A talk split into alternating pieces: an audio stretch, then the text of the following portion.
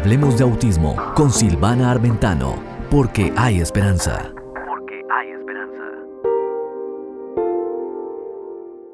En el contenido del siguiente programa son de exclusiva responsabilidad de los autores y pueden no necesariamente coincidir con la opinión de CBC La Voz. Hola, hola, y aquí estamos una vez más en Hablemos de Autismo con Silvana Armentano, porque hay esperanza. Y en esta oportunidad vamos a hablar de un tema súper especial que es el uso del gluten, de este, los trigos, y bueno, y qué los estudios están diciendo con respecto a la relación con el autismo. Así que vamos a hablar sobre este tema que yo sé que es muy especial y obviamente que hay bastante tela para cortar. Muy bien, recuerda que aquí en Hablemos con autismo, de Autismo con Silvana Armentano te traemos información actual sobre el autismo para que tú puedas obviamente para que tú puedas, obviamente, eh, tener información, ¿sí? Mucha información y de esa manera eh, poder ah, saber más y esta concientización aprovecharla para poder tomar mejores decisiones para tus bellos príncipes. Muy bien, que tanto nos necesitan. Muy bien. Así que estamos aquí hablando sobre el autismo y el gluten. Tu hijo o tu hija hace la dieta eh, sin gluten? Me gustaría saber ahí en los comentarios. Y quiero enseñarte siete puntos claves con respecto al gluten y al autismo según las investigaciones más recientes que se han hecho. Obviamente se está investigando porque es un tema muy nuevo sobre el autismo y tan variado por los diferentes efectos eh, que los niños dentro del espectro van teniendo, como vemos, puede ser que un niño, no hay una regla y eso es lo que es tan confuso con el autismo, que no, a todos se los puede tratar de la misma manera como, por ejemplo, se trataría la diabetes, ¿no es cierto? Sabemos que hay tipo 1, tipo 2, tipo 3.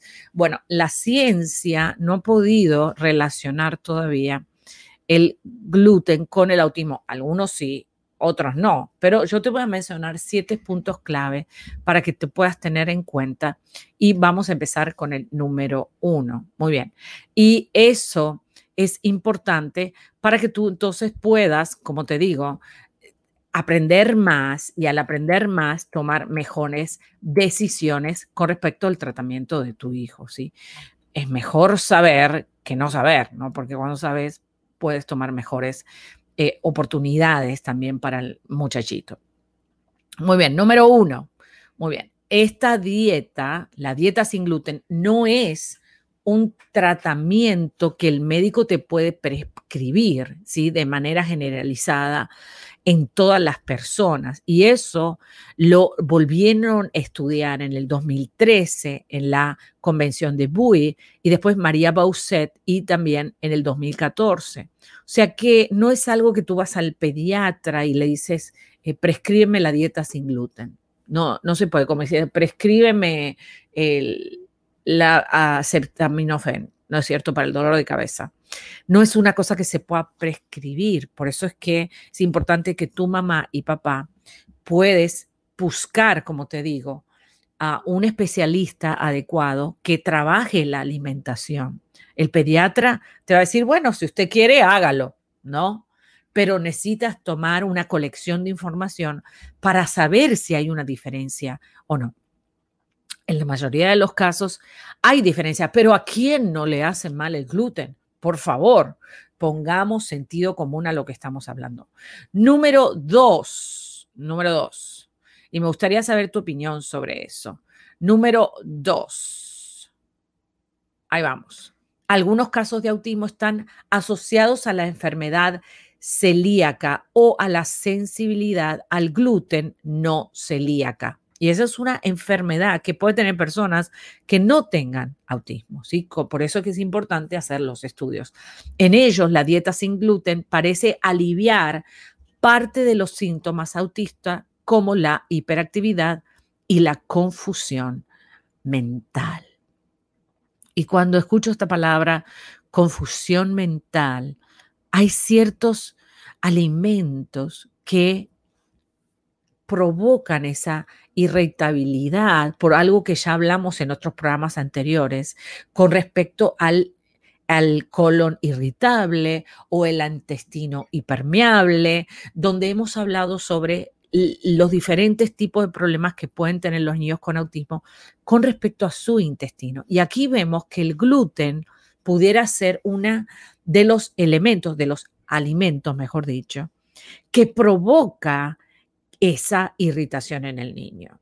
Si eso es lo que está provocando la irritabilidad, simplemente a sacarlo de la dieta de, tu hijo, vas a ver una mejora inmediata. Si tú lo quitas y no pasa nada, entonces tienes que seguir investigando, ¿no es cierto? Pero pudiera ser que ciertos tipos de gluten y no todos los gluten, sí, eh, redundantemente hablando, son los que están haciendo mal al niño. Por eso que hay que llevar un registro de los alimentos que el niño come para entonces saber si tiene una relación con su comportamiento. Y qué mal que uno se siente cuando uno come algo que le cae mal, ¿no es cierto? Pero el niño con autismo, ¿qué es lo que pasa? No te lo dice. Ay, me cayó mal la comida. Por eso es que tú lo tienes que adivinar con las, las eh, eh, respuestas o los cambios en, el, en la conducta que el niño tenga. Número tres, vamos a ir al número tres. Y este es algo muy importante, por eso que es un tema que no vamos a dejar de hablar, que siempre tenemos que hablar porque siempre se sigue investigando más. Guías clínicas como la del National Institute for Health and Care Excellence, que se llama NICE, N-I-C-E, sugieren evaluar la enfermedad celíaca en las personas con trastornos neurológicos de causa desconocida. Y esto pasó en el 2015. Número cuatro, número cuatro, número cuatro, algunos expertos recomiendan evaluar la enfermedad celíaca en personas con trastorno del espectro autista. O sea que pudiera haber trastornos neurológicos, por ejemplo, la esquizofrenia, por ejemplo, la bipolaridad eh, y otros problemas neurológicos relacionados con la alimentación. Estuvimos viendo también que los niños con autismo son muy sensibles a los tóxicos a las toxinas, que no pueden liberar las toxinas, porque en el intestino es donde se albergan el 70% de las células de la, eh, inmunológicas de nuestro cuerpo. Entonces, cuando entra una toxina a través de un eh, insecticida, y el niño no lo puede liberar por esta situación en el intestino, entonces vemos que hay una conducta agresiva porque claro, es algo que le está molestando y el niño no sabe cómo reaccionar. Número 5. Número 5. Aquí lo tenemos. La enfermedad celíaca NUNCA nunca se puede descartar simplemente con una analítica de la sangre. Fíjate tú, hacen un estudio de la sangre y, para, eh, y se puede debutar a cualquier edad. O sea que básicamente no hay límite de edad para que se pueda hacer este test, ni tampoco para que pueda suceder esto. Así que con un examen de sangre tú le dices, mira, yo quiero saber si mi hijo tiene intolerancia al gluten. Le podemos hacer un examen de sangre. Y si el médico te dice que no, búscate otro médico, te, te, lo digo así. Si tú tienes la inquietud en tu corazón, tú tienes la inquietud en tu corazón de hacer un estudio, hacelo. Porque qué horrible es irse a dormir con esa inquietud y con esa, con esa eh, intuición de madre que algo está pasando a tu hijo con respecto a algún producto o alguna cosa, ¿no? Así que mejor investigarlo y sacarse de la duda para que puedas vivir tranquilo y dormir con la pata despatarrada. Número 6. La sensibilidad al gluten no celíaca solo se puede diagnosticar mediante la dieta sin gluten estricta. O sea, no puede comer ni una galletita. A prueba, durante un mínimo de un año. Fíjate que tiene que hacer la dieta sin gluten durante un año. Una vez excluidas la, la alergia al trigo, y la enfermedad celíaca. Se puede realizar todo el protocolo diagnóstico de eh, celiaquía, incluyendo biopsias duodenales que obviamente hay que hacer para poder determinar si realmente el niño tiene una alergia al gluten. Número siete, la dieta sin gluten, bien planificada, no causa carencias, o sea, no causa carencias en las otras eh, nutrición que el niño tiene que tener. Tampoco es cierto que te puedas sensibilizar al gluten si lo retiras de la dieta sin ser celíaco. Eh, es importante que tengas pues en cuenta esto. Por eso el gluten y el autismo la conclusión final, el aspecto práctico de cara a tu hijo. ¿Algún niño se curó del autismo al dejar lácteos y gluten? Bueno, hay algunos que sí y otros que no, porque eso es lo que se llama espectro, que no todos caen en el mismo en el mismo lugar. Y por eso que es tan difícil en, los científicos y los estudiosos. No han podido decretar un patrón, pero ya estamos cerca, ya pronto van a poder sí hacerlo. Lo que ocurre habitualmente en la práctica es que como mucho se hace una análisis de sangre y en ella piden la determinación de anticuerpos de la celíaca y con eso se pretende poder descartarla. Es un gran error actualmente. Los protocolos establecen que la negatividad, la negatividad de los anticuerpos no descarta la enfermedad. O sea que mucho cuidado. Y muchas veces esta enfermedad se ignora y obviamente a veces de por vida ni se sabe. Por eso es importante, hay varios casos documentados que sí se han sanado, pero hay otros que no. Por eso es que es importante que siempre lleves tu médico de cabecera y puedas eh, estudiar a tu hijo en esa área para saber si eso es lo que le estuvo sucediendo. Entonces, sabemos que el gluten es un consejo. ¿Y qué es el gluten? Porque ¿qué es el gluten? Es un consejo, es un conjunto proteico que se encuentra en los alimentos que provienen del trigo y otros cereales como la avena, el centeno y la cebada. Y está formado por hasta de 70 proteínas diferentes, eh, gliandinas y gluteninas, que se unen al almidón del grano. La sensibilidad al gluten se define como un estado en el que la reacción inmunológica a esta proteína es exagerada. O sea que la reacción inmunológica es exagerada cuando esa persona ingiere un alimento que tiene estas 70 eh, proteínas, avena, centena o cebada. Una de cada 133 personas de los países desarrollados tiene alergia severa al gluten, un problema que se puede llegar en algunos casos a ser de enorme gravedad y que se conoce como celiaquía, que ya te estuve hablando hace un rato, o enfermedad celíaca. Tenemos marcadores con los que podemos identificar la enfermedad celíaca en una muestra de sangre. Tan importante como una muestra de sangre, el sistema inmunitario del cuerpo produce anticuerpos para eliminar las sustancias que considera peligrosas. Las alergias y las sensibilidades a moléculas se producen cuando el sistema inmune genera una respuesta exagerada o desproporcionada ante el posible riesgo de esa molécula invasora. Entonces, claro, por eso es que vemos la hiperactividad, la agresividad, que el niño se empieza a morder. Eh, no necesariamente está relacionada, a veces son otras cosas, ¿no?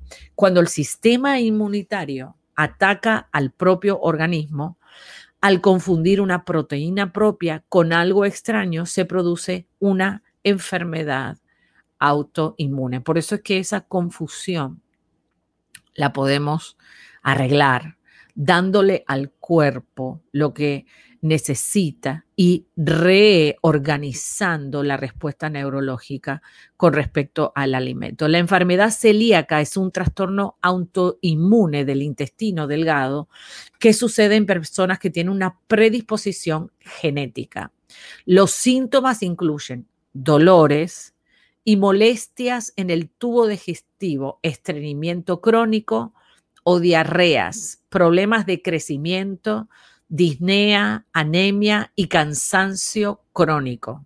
Presta atención, tras la exposición de la gliadina y otras proteínas, el sistema inmune reacciona con los tejidos intestinales generando una reacción inflamatoria que se hace, le inflama el intestino en las vellosidades intestinales y causando problemas en la absorción de nutrientes. Y es un problema gravísimo.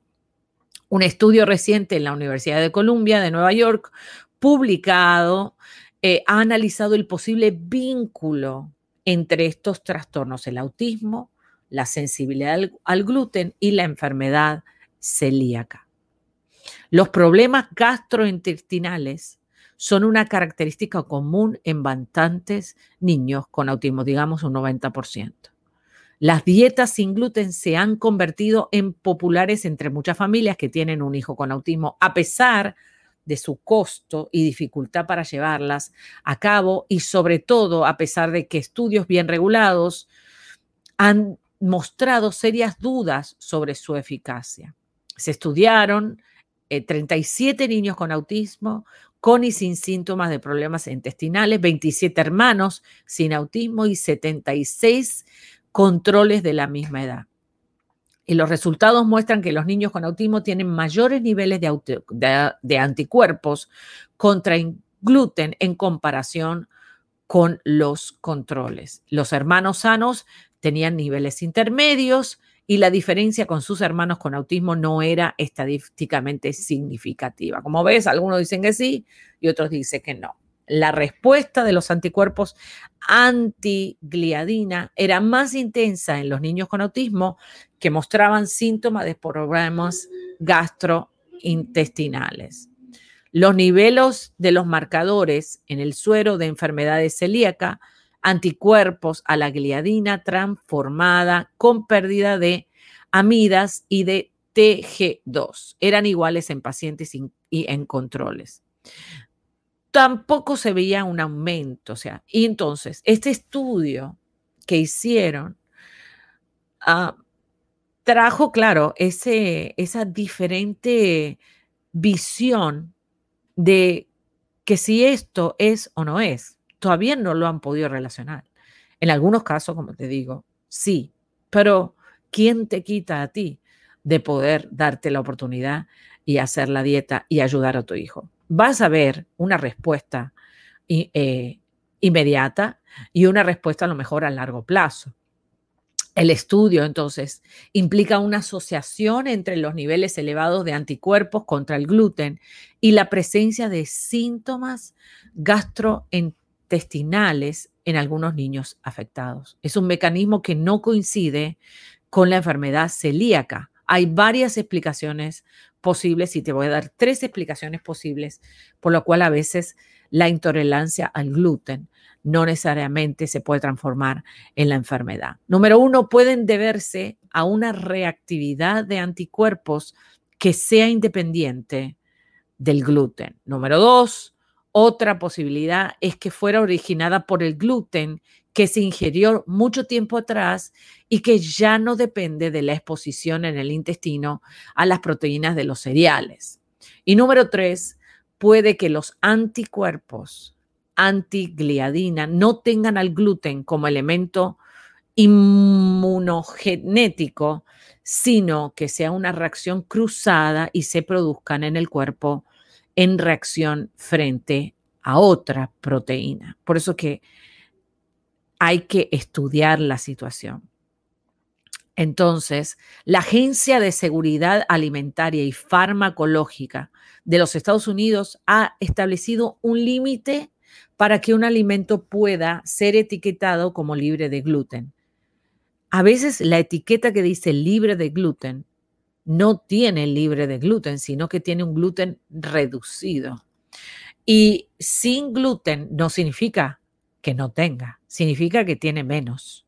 Así que cuidado con eso. Siempre lee las etiquetas y los contenidos del producto, o sea, los ingredientes de lo que van a comer.